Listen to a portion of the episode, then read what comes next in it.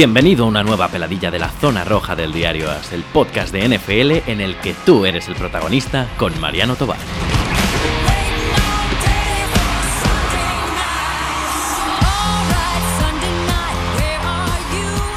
Muy buenas señores, bienvenidos a una nueva peladilla y una vez más una peladilla de previa de un equipo de la NFL y de un equipo muy especial. La verdad es que los 32 equipos de la NFL son especiales, pero no todos han ganado una Super Bowl hace dos años.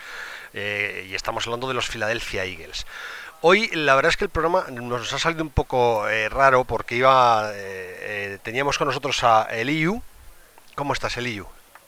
Muy bien, muchas gracias Mariano por aceptar este mi propuesta de esta peladilla y un placer hablar contigo acerca de, los Eagles.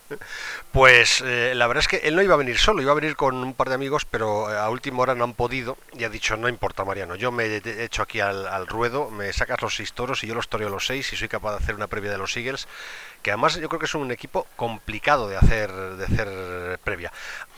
Eh, ya sabéis, si queréis hablar conmigo de lo que queráis, no solo de previas de equipos, sino de jugadores, de historias, de lo que os dé la gana de, temas de NFL, no tenéis más que escribirme a nfl.diarioas.es. Me decís de qué queréis hablar y si el tema mola y es divertido y estoy bien planteado, pues hacemos un programa como el que vamos a hacer hoy yo tengo antes de nada una, una, duda y además entro a saco, entro a cuchillo. Eh, y es Carson Wentz vosotros el año pasado, os lleváis dos años en los que mm, en los que yo no sé si decir que vuestro quarterback real es, es y el nombre está, es, de, es de Wentz, pero Falls ya no está. Falls se ha ido, Falls era, no se podía mantener y, era de cajón. Y la, y la, impresión que da eh, Wentz es que después de haber tenido un buenísimo arranque en su temporada de debut, y jugar una temporada maravillosa. O sea, de hecho es su mejor temporada en estadísticas y números. La verdad es que la juego completa. Ha ido como a menos. Ha ido, pero lo de menos ya no es que Wentz dé la sensación de que vaya a menos.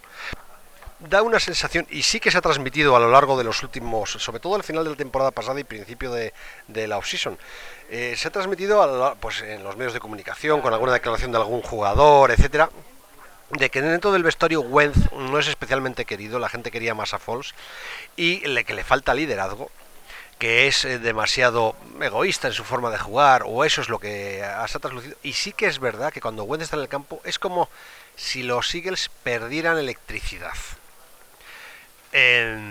y, y, claro, Eliu, me tienes que convencer de que algo de que eso es una cosa puntual, me tienes que explicar por qué ha pasado y me tienes que dejar muy claro por qué Wentz sí que es suficientemente quarterback como para llevar a, los Eagles, no ahora, sino en los próximos 10 años a, la Super Bowl.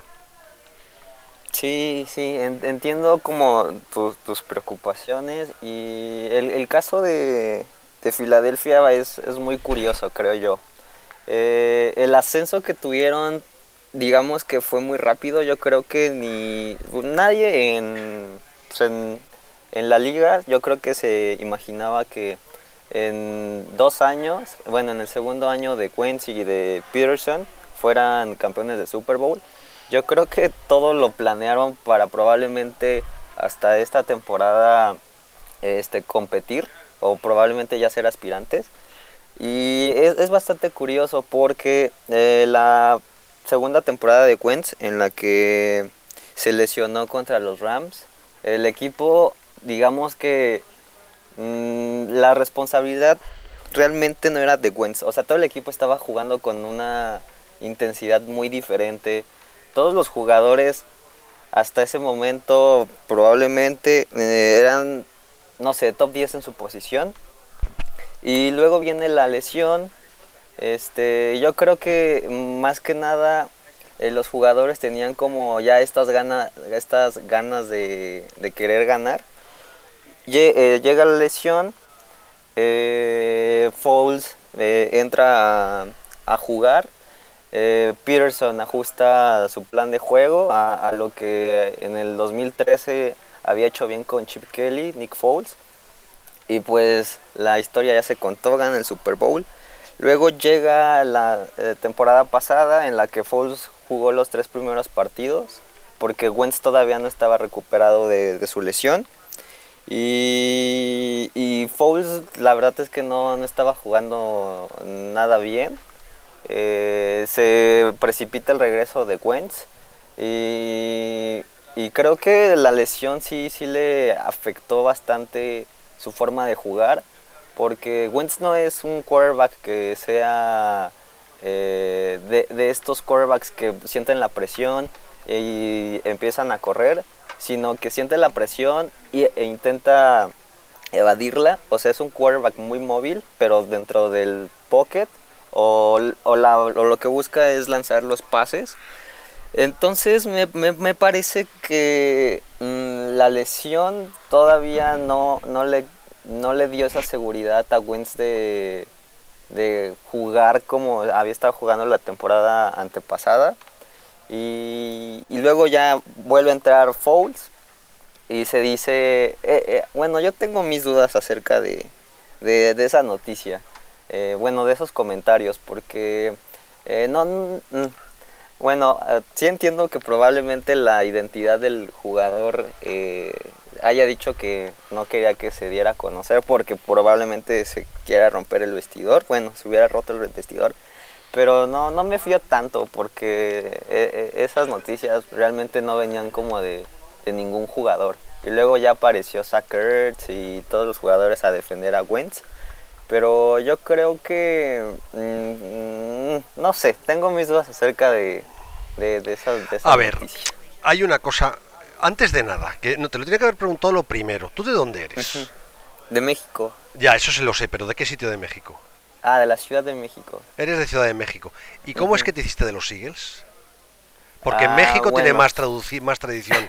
Eh, pues te diría una lista de muchos equipos que tienen más tradición que, que, que los Eagles. ¿Cómo es posible que, que o cómo decidiste o cómo de, de, de, acabaste siendo de los Eagles? Ah, bueno, es que aquí en, en, México eh, soy aficionado de, del Club América y el apodo de, del equipo son Águilas. Entonces cuando tenía como probablemente 11 o 12 años, eh, me enteré que había un equipo en la NFL que tenía el mismo nombre. Entonces fue como, mira, si apoyo a unos que, que les dicen águilas, ¿por qué no apoyar a otros? Entonces ya así es como decidí irle a, a los Eagles. Y probablemente en, hasta hace dos años no eran el mejor equipo de, de la NFL, ni, ni siquiera se acercaban a playoffs, pero pues mira, ya en esta época, este, eh, ya está, es como ser un rockstar, ser aficionado de los Eagles. Está claro. No, es, te iba a decir, he, he saltado de tema, pero antes de, cuando estabas hablando, yo siempre hablamos de Nueva York, de los Giants sobre todo, más que los Jets, los Giants como el equipo más complicado por los medios de comunicación, por la presión mediática, por la presión de la ciudad. Pero yo creo que Filadelfia está en un si, si no está al mismo nivel que están los Giants, está el segundo es el segundo equipo donde más complicado es. O sea, la prensa de Filadelfia no, no se corta un pelo a la hora de criticar a, a, a los Eagles. Además es muy divertido.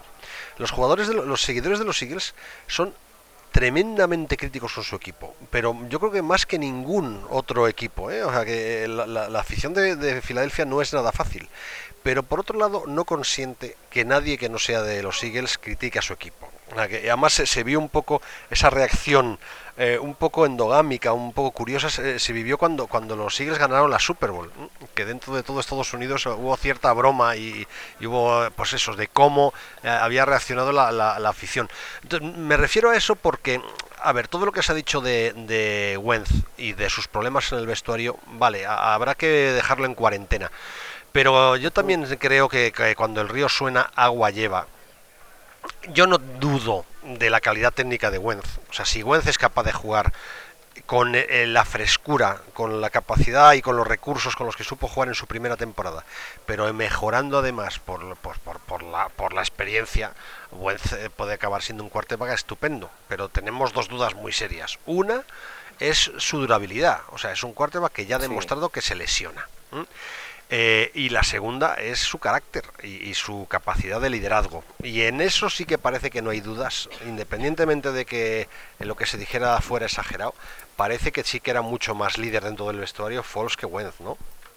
Sí, Eh, además de que creo que Foul se ganó ese cariño especial, creo que para aficionados, para jugadores, justamente entrar y dar y jugar bien cuando se necesitaba. Y, creo que básicamente los jugadores, bueno, eh, le, guardan como ese cierto respeto, e, esa, como, no sé si agradecimiento, pero sí esas eh, esas como formas de decir gracias por ayudarnos a conseguir este Super Bowl. O sea, yo entiendo que todos, todos jugaron y en esa temporada todos eran muy buenos o jugaban con una eh, intensidad muy distinta a como jugaron la temporada pasada. Y probablemente es Wentz estaba eh, con la cabeza en otro lado, la lesión, creo que se casó el año pasado, a lo mejor tenía más la cabeza en en los centros de mesa que en el juego, pero este no sé, o sea, a mí sí me parece que eh, el vestidor no, no, está tan roto como la prensa dice. A, mí me, parece que, la relación e, es, buena, o a menos eh, se, ¿cómo se llama? Se está buscando que, sea buena. Hombre, te, digo eh, una cosa, todos estamos pendientes. Al final, yo creo que el termómetro de lo que hagan los Eagles en la próxima temporada está eh, en el corazón de Wentz, o sea, está en Wentz. Eh, pero clarísimamente. A ver, eso es muy fácil decir, ah, es que eso pasa en todos los equipos. Es que si el, del rendimiento de Tom Brady depende mucho lo que puede hacer New England, del rendimiento de Aaron Rodgers depende mucho de lo que puede hacer Green Bay, del rendimiento. o sea que efectivamente el quarterback. Lo que pasa es que la solidez que pueda tener Tom Brady o, Aaron Rodgers pues eh, Wentz tiene todavía que demostrarla. Y te digo una cosa, ¿eh? a mí me vuelvo, me vuelvo al draft de hace tres años eh, vuelven a estar eh, como aspirantes a, número uno del draft Wentz y Falls. Y yo creo que la elección buena sigue siendo Wentz, ¿eh? o sea, sigo teniendo mucha más fe en, Wentz que en Falls, o sea, me parece mucho mejor. Pero bueno, vamos a, otro tema. Yo quería que me hablaras un poco, creo que hay un tipo clave en la, en la, historia de esta franquicia y en la evolución de los últimos años de esta franquicia. Eh, eh, luego hablaremos, y, porque creo que es otra de las claves, pues lo que ha sido eh, la revolución de Peterson, con, ahora con Gro, con, con Jim Schwartz, o sea, un staff técnico que, que, es una maravilla. Pero yo creo que detrás de eso, y detrás de esta franquicia, detrás del éxito de esta franquicia en los últimos años, hay un tipo que es Howie Roseman. Y Roseman, la verdad es que es el alma es uno es el alma de este equipo. De verdad que yo lo creo es ¿eh? su general manager. O sea que llevan el equipo desde el año 2000 eh, sigue ahí y, y, salvó un match ball que demuestra lo que quieren en Filadelfia a Roseman que es el, match ball Chip Kelly. O sea Chip Kelly llegó a la franquicia eh, lo primero que hizo prácticamente fue pedir la cabeza de Roseman para, para ser el, no solo entrenador sino general manager y no se la dieron le nombraron general manager, pero, pero a Rosman le dieron, diríamos, un salto hacia arriba y le nombraron vicepresidente de, operaciones de fútbol, que es un cargo que mantiene ahora junto con el de general manager. Y yo creo que eh, el, trabajo de, de, de, Rosman durante todos estos años es eh, probablemente la clave que, defina eh, lo que son estos Eagles. Sí, eh, yo también creo lo mismo. Este, creo que el trabajo de, de Roseman a partir de que Chip Kelly dejó al equipo, ah, bueno, se nota que él de nuevo ya tiene el control. Las, digamos que Filadelfia es de los mejores equipos eh, que hacen el draft.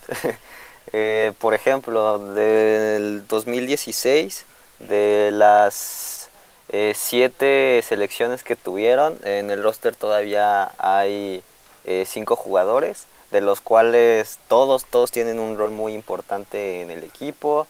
Eh, el año antepasado también hicieron un draft muy bueno.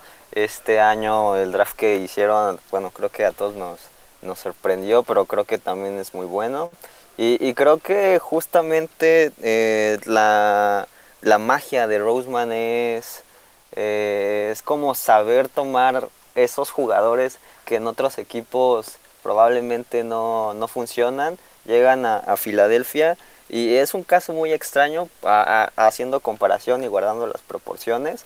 Creo que es un caso especial también la, mancuerna eh, Roseman Peterson, porque justamente encuentran estos jugadores que en otros equipos puede que no funcionen, pero en Filadelfia sí. Es como, o sea, Belichick también es como más profesional en ese sentido porque literalmente eh, saca oro en donde no hay. Pero creo que eh, la, la, magia de, de, estos Eagles también es saber eh, encontrar agentes libres. Creo que, o sea, como ya dije hace rato, el, el ascenso estrepitoso creo que fue muy rápido porque yo creo que el plan original no era que ganaran el Super Bowl ese año. Dieron eh, eh, como eh, la sorpresa a todos y, creo que justa, la, o sea, la muestra de que no, no, no planearan ganar el Super Bowl ese año, creo que es bastante extraño porque todos los equipos planean ganar el Super Bowl cada año. Este, yo creo que los Eagles no estaban buscando eso, yo creo que probablemente solo estaban buscando entrar a playoffs. Y, y lo demuestra porque ese, e, esa temporada se firmaron agentes libres con contratos de un año nada más. Eh, y ese es como creo que después con, con, conllevó todo eh, este como desastre de temporada pasada. O sea, estoy consciente que no fue un desastre total porque se clasificó a playoffs y el final de temporada, cuando entró Foles, se recompuso el camino y fue todo este más eh, fácil, por así decirlo. Porque, ah, por ejemplo, Legal Blount, que fue el líder corredor este, la temporada antepasada, eh, se fue del equipo. Eh, Patrick Robinson, el, líder en intercepciones del ese equipo, del equipo de esa temporada, también se fue del equipo. Este, sí, pero yo no creo, no creo que fueran bajas, de verdad. ¿eh? A ver, mm, eh, la, temporada pasada de los Eagles fue una mala temporada. tú vienes de ganar la Super Bowl, eh, tuvieron un muy mal arranque. O sea, yo no sé, mira, voy a mirar el récord, 1, 2, 3, 4, 5, 6, iban con un récord 4-6 en la jornada 11. O sea, lo que pasa es que el, el arreón final con, cinco victorias en seis partidos, pues fue muy bueno pero fue una reunión en realidad con, con, bastantes entrecomillados. O sea, dos victorias sobre los Redskins, que era un equipo completamente destruido. Una victoria sobre los Giants, que en ese momento estaban muy mal. Eh, bueno, la verdad es que hay una victoria de mérito con, con, los Rams, pero lo que quiero decir es que Filadelfia eh, tuvo una temporada claramente decepcionante. O sea, lo fue. O sea, y, mira que luego ganaron a Chicago en playoff y demostraron que es un equipo con el alma de playoff, o sea, que, está muy bien hecho, ¿no? Pero vamos, ahora entraremos en eso. Yo, es que quería acabar el tema de, de, Roseman porque quería insistir en una de las cosas que, que, me gusta insistir siempre, que es el papel de Andy Reid. O sea, Husman llegó a esta franquicia un año después de la llegada de Andy Reid y, fue escalando puestos en los despachos. Tú has hablado de su faceta como, como eh, a la hora de elegir en el draft y creo que uno de los grandes secretos de Rosman es su ojo en el draft. De hecho, de hecho, el draft de este año todo el mundo lo catalogó como uno de los mejores drafts de la NFL. O sea que eh, en, la web de nfl.com, de hecho creo que estaba catalogado, mira, el sexto mejor mejor en el ranking con, con una nota de A pero yo creo que Roseman es mucho más que un tipo que elige muy bien en el draft. Creo que él ha creado una franquicia, él está para muchas más cosas y él ha creado una franquicia muy moderna. Eh, hablamos mucho de Analytics aquí, yo creo que eh, los Eagles en Analytics están eh, en la vanguardia de la NFL, pero quien dice Analytics dice prácticamente todas las formas modernas de entrenar, los puntos de vista. o sea que me parece que ahora mismo los Eagles son una de las franquicias más modernas de la NFL junto con Petrios, hay, hay cuatro o cinco que están ahí, ¿verdad? Este, creo que justamente eh, han sabido como incorporar todas estas nuevas tendencias o eh, eh, digamos que sí, actividades que son de otras, este, de otros lugares, los ponen en, en, el, ¿cómo se llama? En el juego y, y creo que justamente ha, sabido este, incorporar todo esto y creo que también eh, la mano de, Andy Reid este, continúa en los Eagles hasta cierto punto eh, de rebote porque pues Doug Peterson fue el, coordinador ofensivo de, Kansas City. Entonces creo que probablemente eh, Andy Reid siga siendo parte del equipo, aunque él no lo sepa. No, no, no, él lo tiene clarísimo, ¿eh?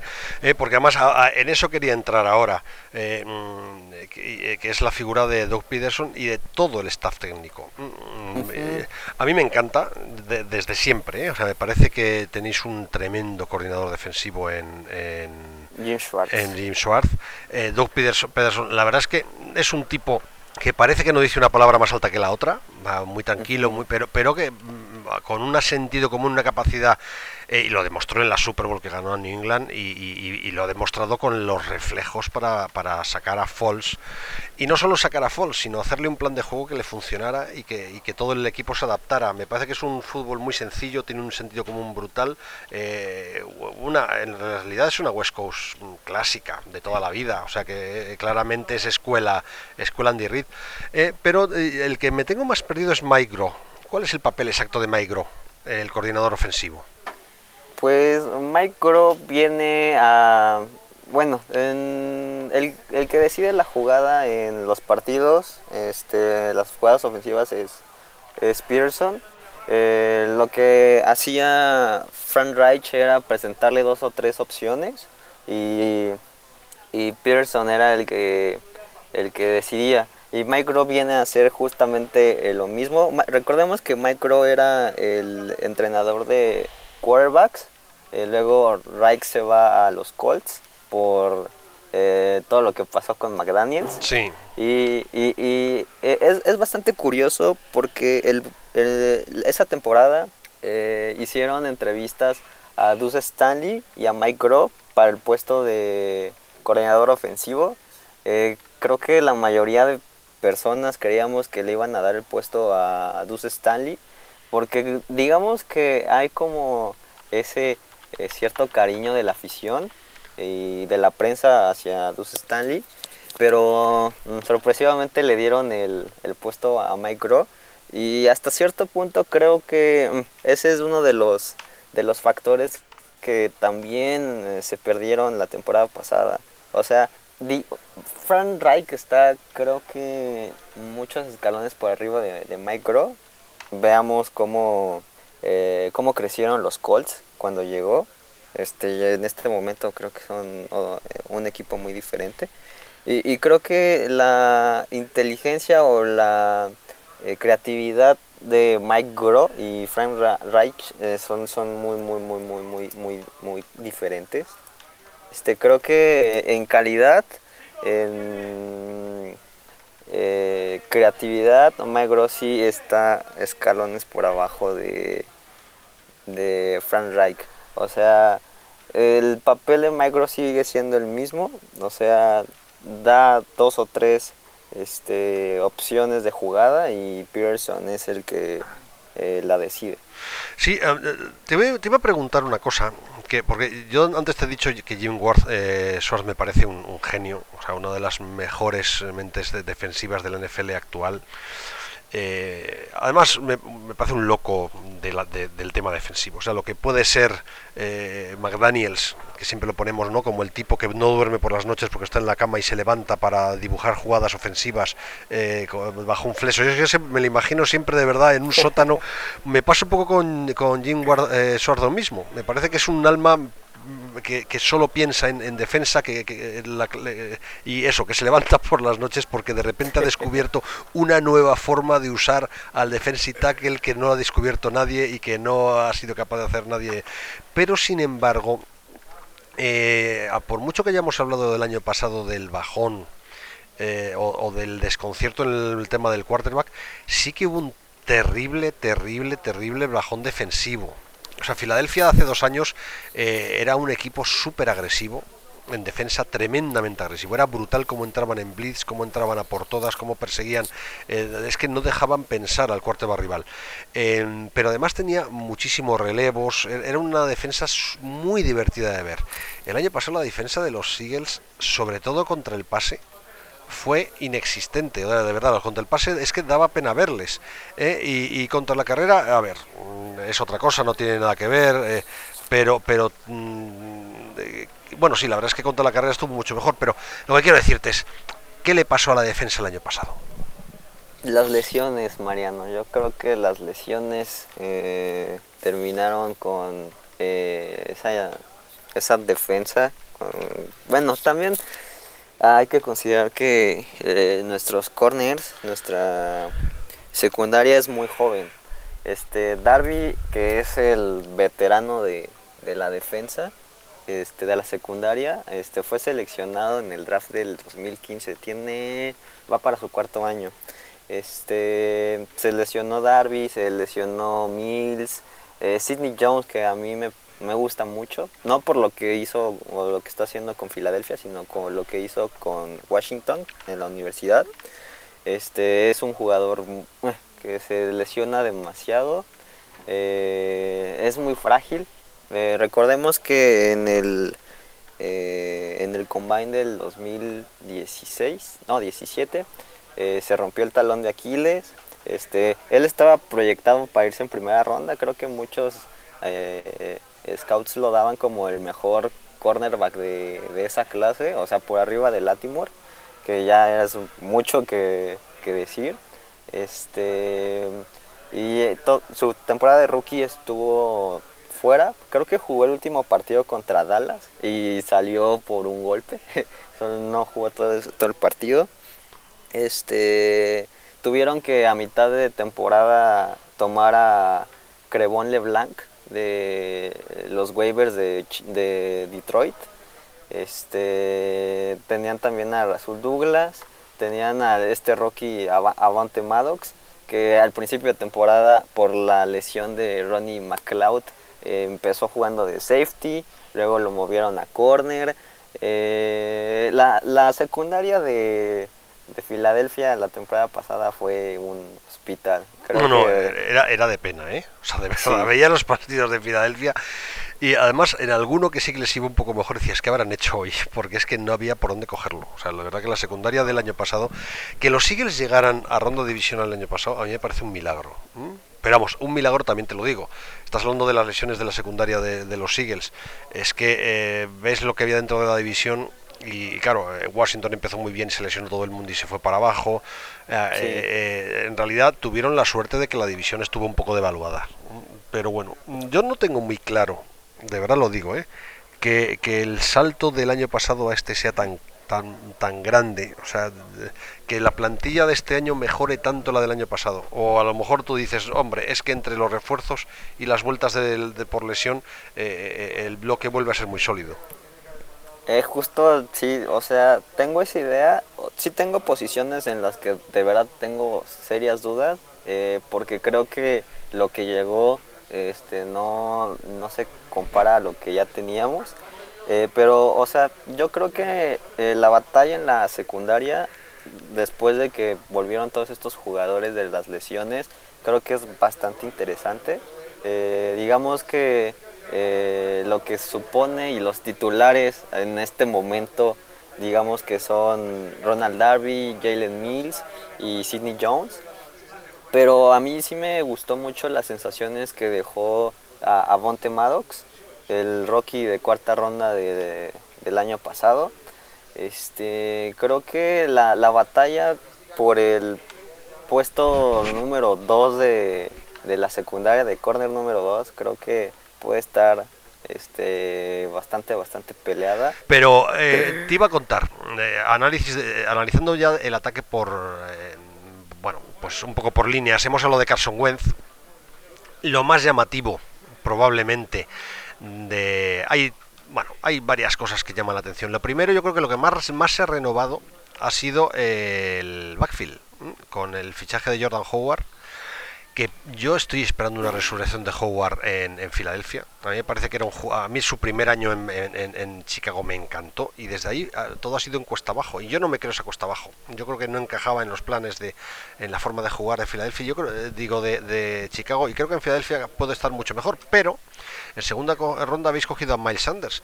Conclusión, me parece que, mm, que Pederson vuelve con su idea, que le funciona además fenomenal, de esos comités de, de backfield, que además uno de los secretos de, los Philadelphia Eagles campeones de la Super Bowl fue, fue su backfield, fue tremendo. Entonces, eh, ¿cómo ves tú el backfield con, con Sanders y Howard? Sí, justamente creo que es retomar la, la idea que tiene Pearson de juego de carrera. Eh, creo que eh, al que no esté, eh, que se haya ido esta temporada Blount, dejó un gran hueco en el equipo.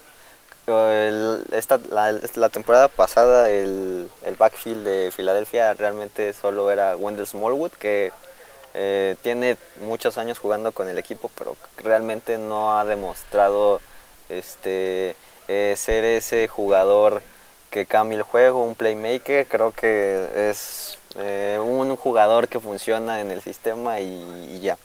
Este, también estaba Josh Adams, que lo seleccionaron la, en el draft del año pasado como agente no drafteado. Estaba Darren Sproles, que también estuvo... Mm, bueno, Darren Sproles, Darren Sproles es Darren Sproles. Es un gran jugador. A mí me gusta mucho cómo juega. Y creo que sí, eh, Jordan Howard viene a, tomar el papel que probablemente tenía el de Garrett Blount en la temporada del Super Bowl, este jugador que le das el balón y sabes que te va a conseguir 8 yardas, 7 yardas. Y hay mucha eh, como similitud entre Miles Sanders y, y LeSean McCoy. Hay muchas personas que dicen que Miles Sanders es LeSean McCoy 2.0. Este, y creo que sí, este, esta idea que tiene Pearson de los comités de, corredores, eh, también se une Corey Clement, que es eh, como la, el corredor especializado en los pases. Ah, yo, yo tengo una eh, similitud, yo, bueno, yo creo que hay alguna similitud entre Corey Clement y Alvin Camara, ah, guardando proporciones, pero sí utilizan a a Corey Clement en, en, situaciones similares a las que utilizan a Camara. Ah, fíjate, fíjate, me has dejado un poco desconcertado porque, mm, a ver, yo creo que vosotros este año vais, vais a echar de menos a, a, un running back que, lo ha sido todo en, en, esta franquicia, o sea, que ha sido, que es de Sproles, ¿no? Sproles yo creo que se ha retirado. No, no, se ha retirado. ¿Sigue, ¿O sigue en la plantilla? No, ya no sigue. Por eso pero no, se ha retirado. Eh, lo que te iba a decir es que yo pensé que Smallwood es un poco el que intenta hacer ese tipo de juego eh, del estilo Camara. Es un receptor que sale bien a recibir desde el backfield. Eh, pero para ti, ¿ese papel lo tiene más Clement que Smallwood o qué?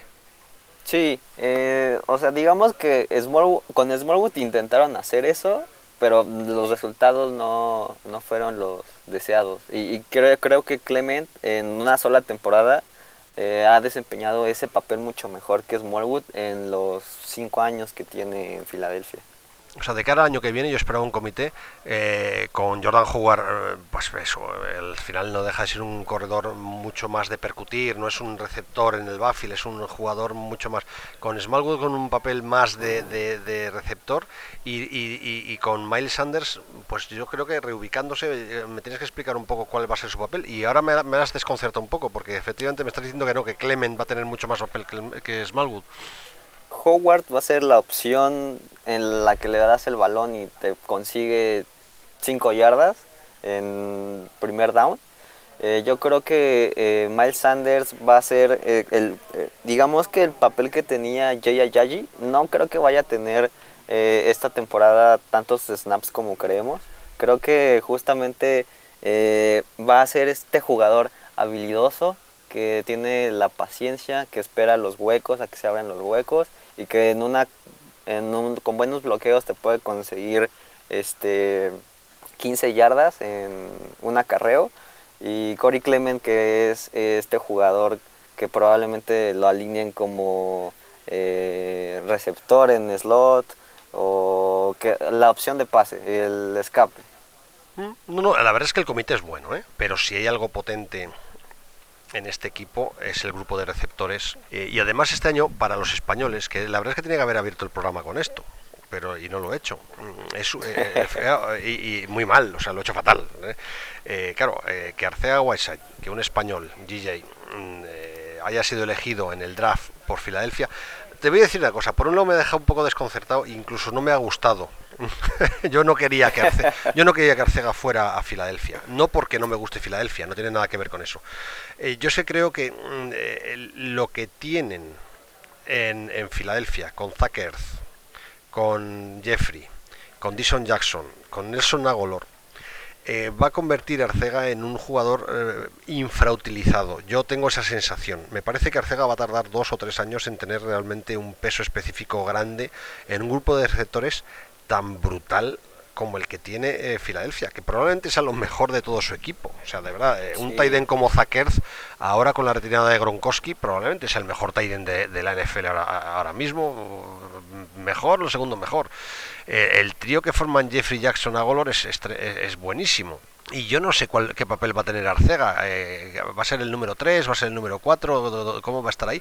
Y Arcega es un receptor muy tipo Tyden, muy, muy de, hacer mucha, no tantas yardas, pero sí muchos puntos en la Enson. Eh, ¿cómo, crees tú que se, que se van a organizar en el grupo de receptores? Mm, pues concuerdo contigo, Mariano. A mí también me sorprendió la selección de Arcega por los Eagles. Eh, creo que nadie, nadie esperaba que los Eagles se fueran por, por Arcega, teniendo, ah, en mi opinión, eh, en ese punto necesidades eh, más eh, como importantes de cubrir en ese punto del draft. Y, creo que eh, Arcega lo trajeron para jugar como receptor de slot. Probablemente Agolor no, no se vaya a quedar en el equipo este, hasta esta temporada. tengo dos como ideas en la cabeza. Una, puede ser que tome el papel de receptor número 2 el próximo año. O sea, ninguna de mis opciones eh, consideran Arcega como eh, receptor titular este año. Creo que probablemente sí va a ser el receptor número 4, pero el próximo año creo que va a tener toda, todo, todo el chance de competir por un lugar y creo que puede llegar a ser eh, receptor número 2, pero creo que realmente lo trajeron para cubrir este eh, el puesto de slot cuando Agolor se vaya del equipo. creo que justamente al tener tantas similitudes con un tight end y a Pearson le gusta mucho jugar con tight ends, o sea, recordemos que la temporada antepasada tenían a Selec, a Ertz y a Burton, que eran que eran tres eh, tight ends que a veces se alineaban eh, los tres en una jugada y creo que justamente eh, no digamos que el nuevo trío de tight ends entre comillas porque Arcega es un receptor va a ser Ertz, eh, Goddard y Arcega. Oye, Goddard del año pasado no jugó prácticamente, ¿no?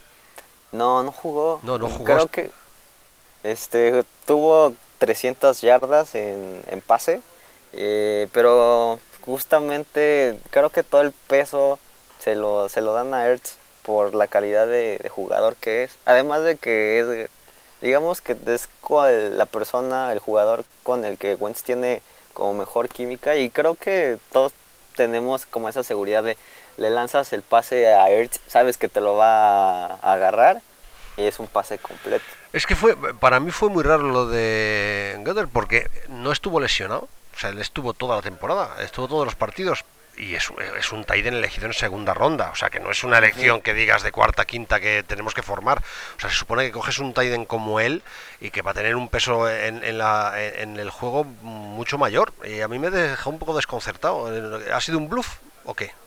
Y creo que Goddard eh, no es como tan bueno bloqueando, tampoco es un híbrido entre fullback, entonces eh, necesitan, creo que probablemente encontrarle una mejor, eh, unas mejores tareas que desempeñar porque es bueno eh, atrapando pases, pero no es mejor que Ertz. Es, no es bueno bloqueando. Y entonces... Pues entonces, chicos, una lección de segunda ronda que dime tú. ¿eh? porque antes, a ver, también te voy a decir una cosa. Yo, mi esperanza de Arcega es que Arcega empieza a tener mucho éxito en cogiendo, recepciones de touchdown eh, al principio de temporada. O sea, el, peso, de, eh, Arcega va a coger peso en la franquicia según eh, el número de, touchdowns que, consiga anotar en un principio. Yo creo que, si en los primeros 4, 5, 6 partidos consigue dos o tres recepciones de touchdown, Arcega estoy segurísimo de que acabará la temporada como titular eh, pero, pero como no consiga muchos touchdowns en un principio, sí que puede acabar un poco ahí tapado. Y lo que tú dices, mm, eh, convirtiéndose en una especie de relevo cuando se vaya a Golor. No sé, a mí me, de verdad eh, me dejó desconcertadísima la, elección de Filadelfia con él. Yo, primero, me da igual, para Filadelfia es un fichajazo. O sea, por otro lado, o sea, es, un jugador que para la forma de jugar que tiene Filadelfia, Arcega es perfecto. Pero, pero les hacía falta, no lo tengo tan claro. Y cuando me has dicho tú que en segunda ronda a esas alturas hubieran tenido otras necesidades, ¿qué necesidades, qué es lo que esperabas que hicieran en el draft y que, no hicieron? Que seleccionaron un linebacker. Creo que de las eh, líneas menos fuertes de, Filadelfia es la de los linebackers. Mm, bueno, pero ahora eso vamos a ir ahora, porque yo pensé que íbamos a hablar, mm, claro, a ver, su primera elección es Andre Dillard, que claramente es un heredero para Jason Peters. Pero a mí me sorprendió también un poco, porque la línea va a ser la misma del año pasado. O sea, en principio Peters es el, el left tackle titular, ya con 600.000 años, pero lo va a ser.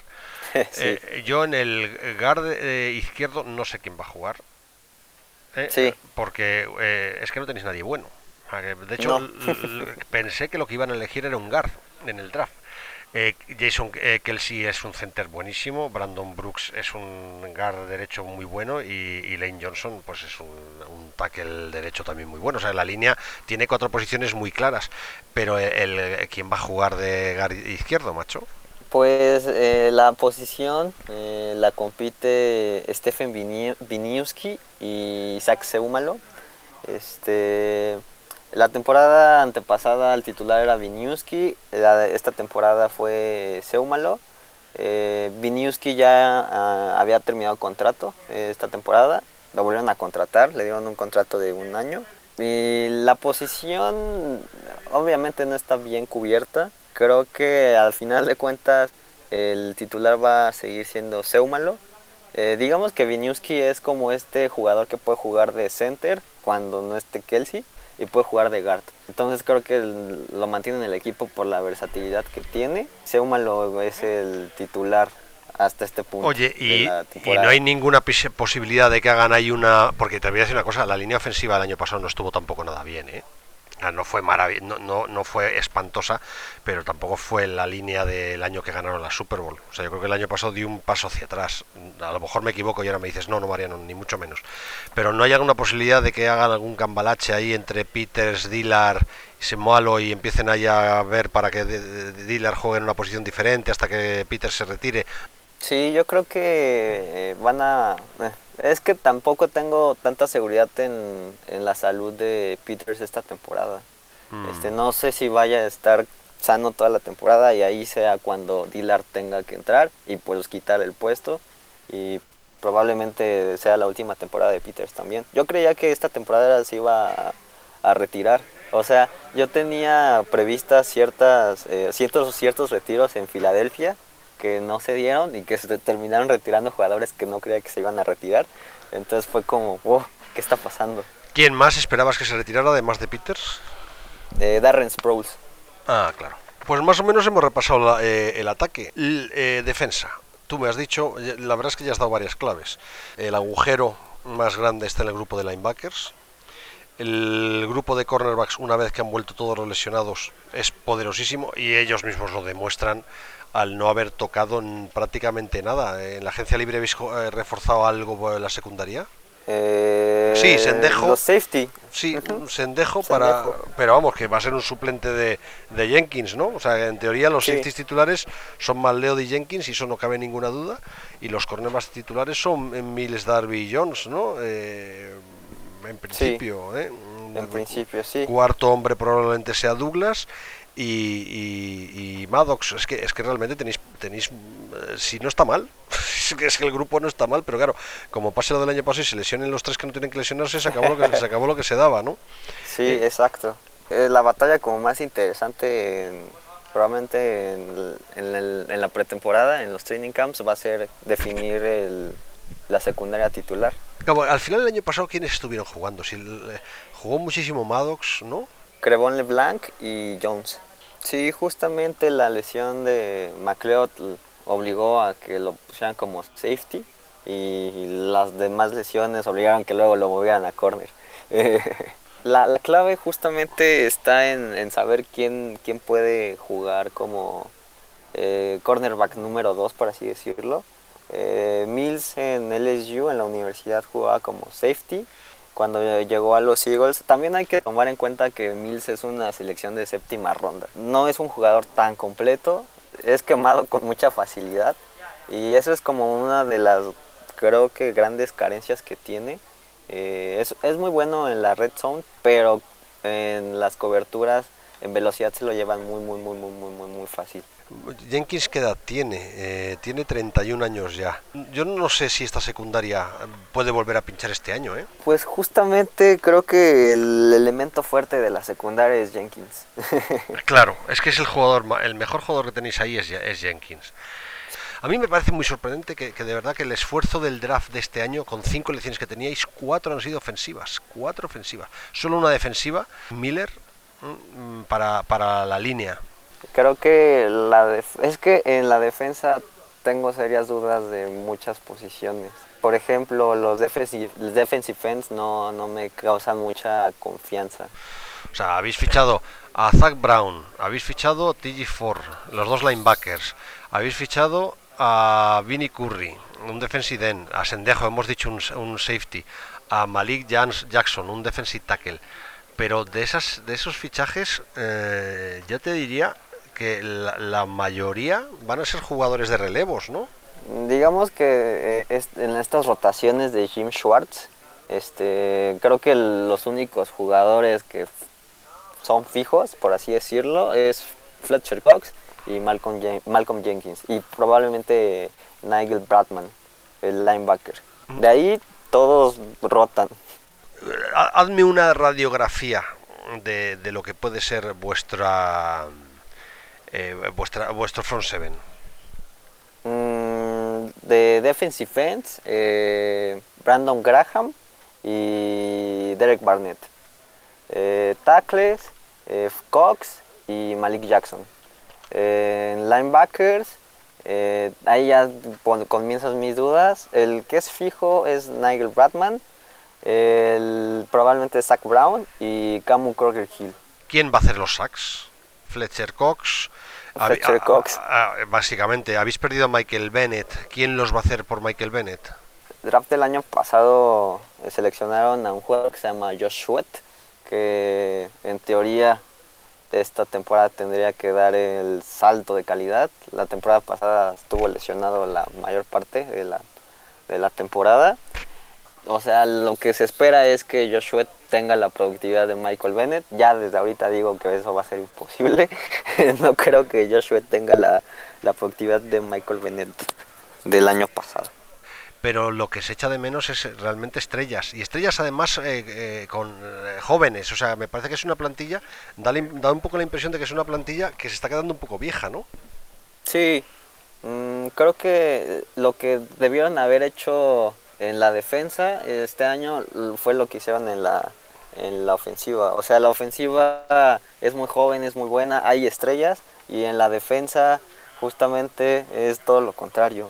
Hay jugadores muy veteranos que se adaptan al sistema de, de juego de Jim Schwartz y por eso este, los renuevan, pero creo que justamente hace falta eh, una, una estrella, un jugador que pueda estar casi en todas la, las jugadas, como Fletcher Cox, que es creo que la gran estrella de la defensiva. Sí, porque te iba a decir, Derek Barnett, que fue primera ronda en 2017, tampoco es que sea ninguna maravilla, ¿no? No, no es ninguna maravilla.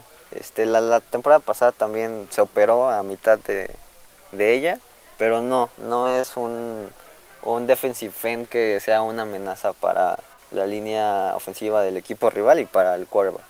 Te digo una cosa, si, si no han metido refuerzo, eh, más refuerzo que Miller, que es un defensive end de cuarta ronda, eh, viendo los jugadores que hay, ¿qué puede haber visto Jim Schwartz para tener tanta fe? Mm, que conocen su, su sistema. Creo que adaptarse a un sistema en el que no vas a estar todos los snaps para una superestrella creo que puede dolerle en el orgullo. Creo que justamente es porque se adaptan a, a su a su forma de jugar, a las rotaciones, a no estar todos los todos los snaps en el campo.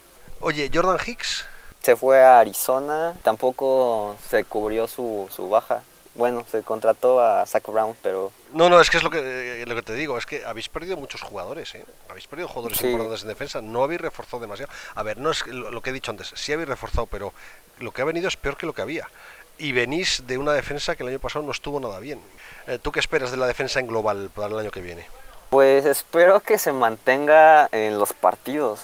O sea, la ofensiva que tenemos es, es muy buena y espero que la defensa aguante para que la ofensiva pueda marcar los puntos. ¿Cómo queréis que vais a quedar? ¿Qué, ¿Tú qué, espero, qué récord esperas? 10-6. O sea, das un 10-6, que eh, un 10-6 en esa división es, es, campeón de división prácticamente seguro, ¿no? Mm, eh, no sé, sea, espero que sí, pero playoffs yo creo que sí se alcanzan. Es que además es una cosa curiosa. Año que ganaste la Super Bowl hace dos años, eh, todo el mundo decía, no, los, los Eagles todavía no están preparados, que es un poco lo que tú has contado al principio del programa. Los Eagles no tienen todavía equipo para ganar la Super Bowl, pero es un equipo que en uno o dos años va a ser temible. Y resulta que ganaron la Super Bowl. Pero han pasado dos años y la sensación es esa, es, un ataque muy renovado, como mucha preocupación en el ataque y una defensa que se va, se va haciendo mayor. Sí, justamente mm, creo que eh, todo el mundo sí pensaba que los Eagles iban hasta este año competir seriamente por el, por el campeonato, por el anillo, y, los planes se adelantaron y, hubo como esta... Cuando desarman los equipos, cuando son campeones, que toman jugadores, coach, este staff técnico, el núcleo de la defensa se ha basado en jugadores muy veteranos y va a seguir pasando lo que pasó este año, que por ejemplo se retiró Chris Long, que era para mí un buen, buen, buen defensive end, muy productivo, y se van a ir eh, retirando eh, jugadores. Pues mira, del año pasado se han retirado Chris Long y Engata. Habéis perdido a, eso, hemos dicho, a Hicks. ¿Quién va a ser el sustituto de, de Hicks? Kruger Hill. Bueno, pues nada, oye, que sea lo que Dios quiera, ¿no? sí. Bueno, pues oye, espero que os haya gustado. Eh, el eterno favorito que nunca ganaba hasta que hace dos años ganó.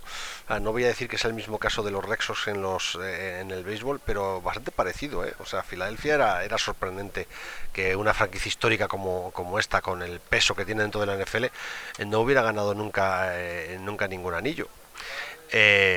pero la duda es si con este staff espectacular, con este general manager tan bueno eh, y con esa mentalidad tan moderna, van a ser capaces de mantenerse ahí arriba o, realmente nos esperan dos o tres años en los que hay que darle un poco la vuelta, sobre todo a esta defensa. Ya veremos, pero vamos, seguro que en todos los casos los Eagles nos van a dar espectáculo el año que viene. Pues un abrazo muy fuerte y muchas gracias, Eliu. Ha sido un placer hablar contigo de fútbol americano. Igualmente.